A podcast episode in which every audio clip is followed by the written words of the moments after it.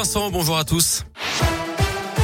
À la une, l'allègement des restrictions sanitaires en vue. Le Premier ministre l'a annoncé hier depuis Matignon. Alors encore un peu de patience. Hein. Ce sera dans deux semaines après l'entrée en vigueur lundi du pass vaccinal. Si toutefois le Conseil constitutionnel donne son feu vert aujourd'hui, à partir du 2 février, le port du masque ne sera plus obligatoire en extérieur. Fin des jauges également dans les lieux recevant du public, comme les stades de foot par exemple. Le télétravail ne sera plus obligatoire mais recommandé. Deux semaines plus tard, ce sont les discothèques hein, qui pourront rouvrir et les concerts debout à nouveau autorisés. La consommation au comptoir sera également possible dans les bars, tout comme la consommation dans les stades, les cinémas et les transports.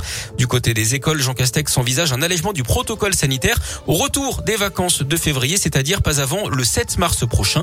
Notez aussi que les adolescents entre 12 et 17 ans pourront avoir un rappel de leur vaccination sans obligation à partir de lundi.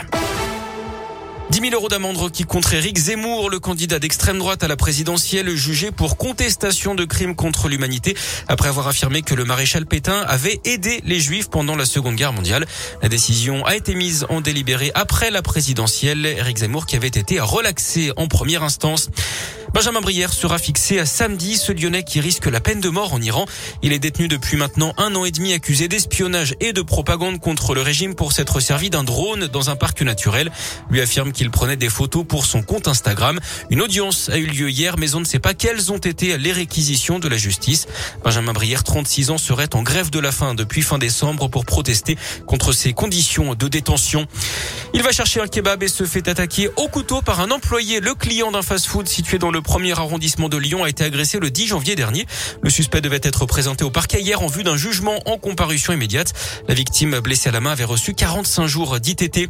Pas d'autopsie et une enquête bientôt classée sans suite après l'accident de ski qui a coûté la vie à l'acteur Gaspard Huliel en Savoie. La procureure d'Albertville a expliqué que le skieur impliqué dans la collision a été entendu ainsi que deux témoins. L'enquête ne relève pas de vitesse excessive ni de faute de la part des skieurs. Aucune responsabilité ne devrait donc être engagée. L'actu sport, c'est bien sûr le foot et le derby ce soir entre Lyon et la Saint-Etienne, de club mal en point cette saison. Saint-Etienne dernière avec 5 points de retard sur le club qui le précède, Bordeaux. L'OL qui visait le podium en début de saison est seulement 11e. Coup d'envoi de ce choc pour relancer une saison ce soir à 21h à Dessine. Du basket féminin, pas de match. Hier soir à Bonnet en Coupe d'Europe, la rencontre de Lasvel contre Siktikvar a été reportée à cause du Covid.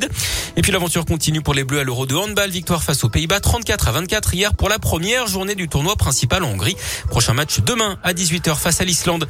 Et puis un mot de tennis avec le début du troisième tour de l'Open d'Australie. C'est bien parti pour Gaël Monfils qui mène un 7-0 face au Chilien Garin. En fin de matinée, on suivra également Adrien Manarino face au Russe Karatsev. Raphaël Nadal jouera lui contre un autre Russe, Karen Kachanov.